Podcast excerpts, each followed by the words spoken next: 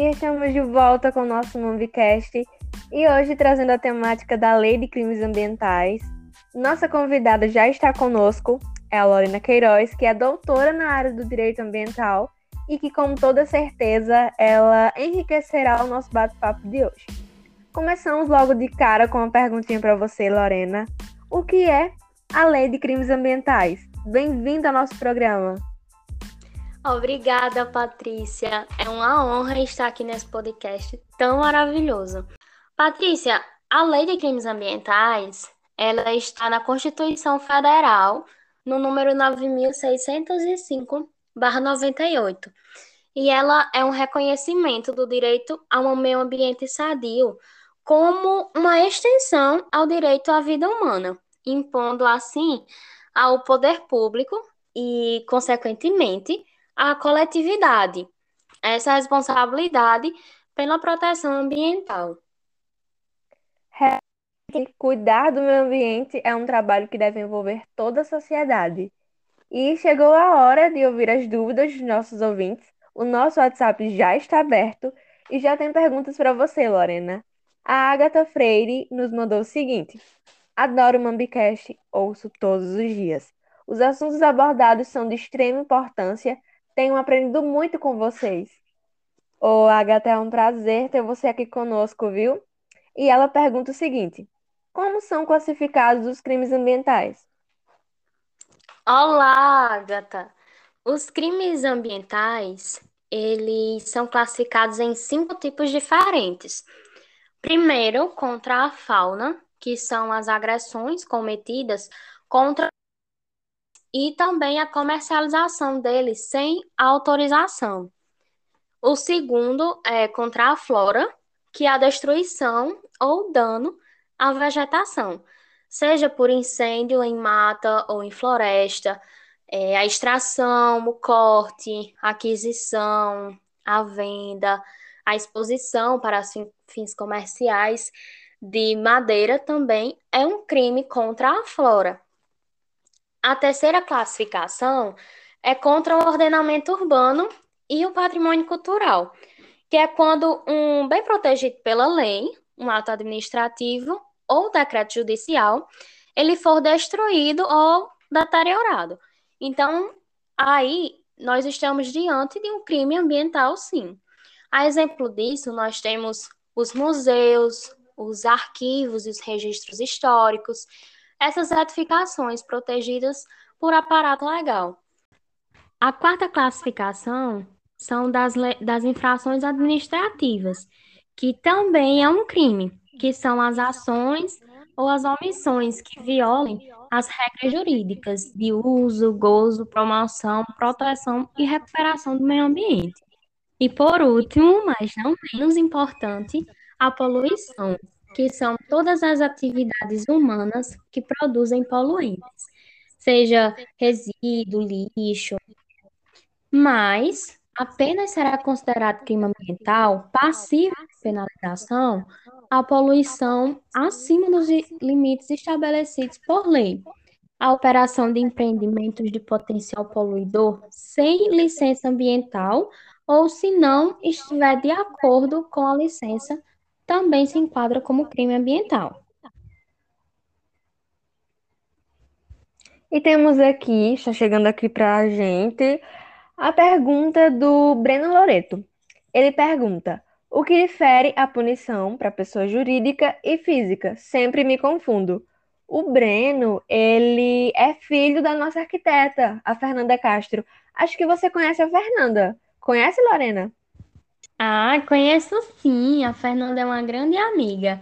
E o Breno, eu já tô sabendo aí que ele quer ser o meu colega de profissão, viu, Patrícia? É mesmo, Um viu? beijo. É, é um beijo para os dois. Beijo, pessoal. Bem, respondendo a sua pergunta, as penas previstas pela Lei de Crimes Ambientais, elas são aplicadas conforme a gravidade da infração. Quanto mais reprovável a conduta, mais severa a punição. Ela pode ser privativa de liberdade, onde o sujeito, a pessoa física, deverá cumprir sua pena em regime penitenciário. a restritiva de direitos, em substituição à prisão, é, as penalidades como a prestação de serviços à comunidade, interdição temporária de direitos, suspensão de atividades, prestação penitenciária e o recolhimento domiciliar, ou também pode ser a multa.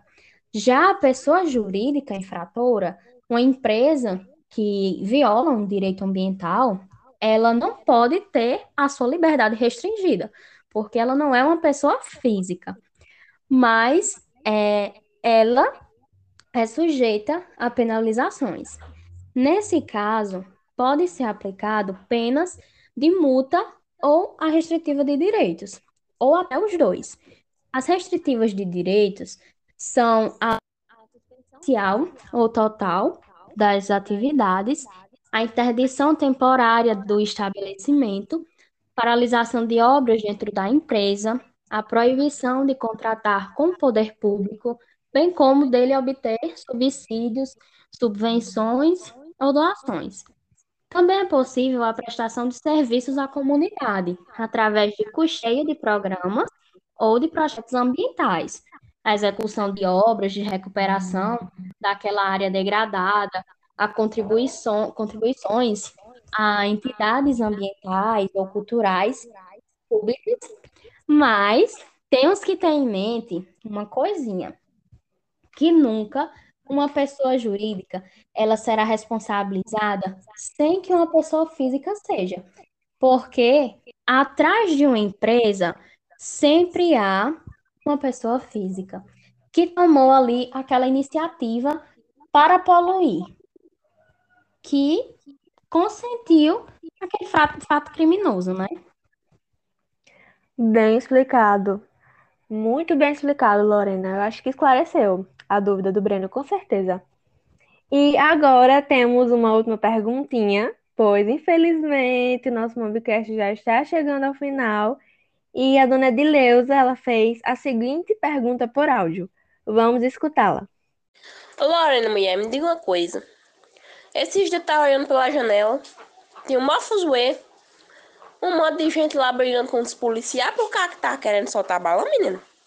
Eu fiquei sem entender nada. É proibido soltar balão agora?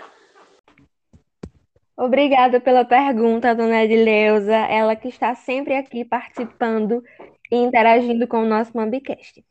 Mas e aí, Lorena? Afinal, soltar balão é ou não é um crime ambiental? Olha, nem todas as agressões ao meio ambiente devem configurar crime ambiental, pelo fato de que há condutas necessárias ao próprio meio ambiente e ao ser humano, o que não é o caso da soltura de balões. Dona Edileuza, fabricar, vender, transportar ou soltar balões é sim considerado um crime contra o meio ambiente.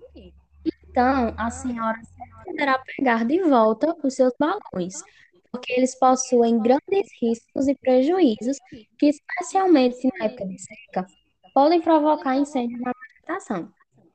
Antes, a soltura de balões era considerado um delito de pouca importância. Agora é crime, e é um crime com pena de 1 a 3 anos de detenção. E pode haver multa também, conforme o artigo 59 do decreto 6.514-08. E a multa ela pode ser de 1 a 10 mil reais por balão. Olha aí, dona Adileuza, soltar balões é crime, hein? E cuidar da natureza é um dever de todos nós. Então, pessoal, esse foi o nosso episódio de hoje. Espero que vocês tenham gostado do nosso Mobcast. E eu agradeço aos nossos ouvintes que interagiram conosco e também agradeço a doutora Lorena Queiroz pela sua enorme contribuição e gentileza ao vir participar do nosso Mambicast e pelo conhecimento que ela nos passou hoje. Lorena, saiba que você será sempre bem-vinda aqui e volte outras vezes, por favor. Eu que agradeço, Patrícia. Serviço do cidadão. E como você falou, passar conhecimento. E esse passar conhecimento é um sentimento de dever cumprido para mim. Muito obrigada pelo convite e espero voltar mais vezes, sim. E quero também te parabenizar por esse lindo podcast. Eu vejo que ele está sendo de grande importância para a sociedade, pois mesmo que o tema ambiental hoje em dia ele esteja super em alta, é pouco discutido. E as pessoas elas acabam não tomando conhecimento sobre esses assuntos tão importantes. Ah, Lorena, muito obrigada, viu? Escuto muitos relatos de pessoas que me encontram ou me mandam mensagens de que o Mambicast realmente está mudando a visão de muitos com relação às questões ambientais, de pessoas que passaram a ver o meio ambiente, as questões ambientais, com outros olhos.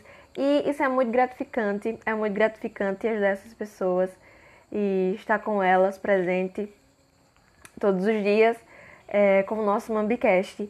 E, pessoal, por hoje é só. Até o próximo episódio do meu, do seu, do nosso Mambicast.